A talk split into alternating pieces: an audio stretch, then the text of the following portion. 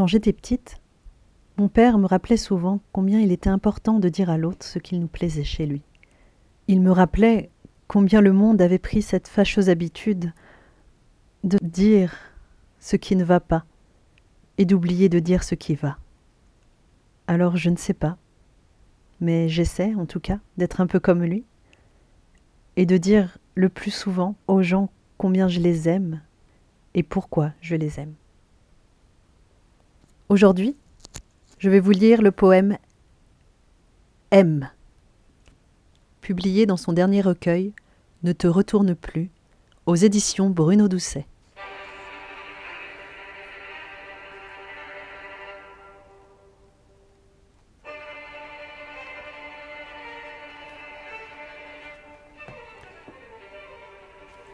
Lutte, et de toutes tes forces, contre la terre quand elle devient houle, et déferle en orage sur les villages des hommes. Ne te bats pas contre les hommes. Lutte avec ton cœur et tes bras contre la mer lorsqu'elle dévore la terre et prend la couleur du fer sur le sable où les hommes se sont aimés. Ne te bats pas contre les hommes. Lutte avec ton esprit, lutte avec ton âme contre les monstres de l'injustice qui font de l'homme un enfer. Ne te bats pas contre les hommes. Lutte et ne baisse jamais la garde contre l'épouvantable bête qui accroche à la peau des hommes une étoile de couleur.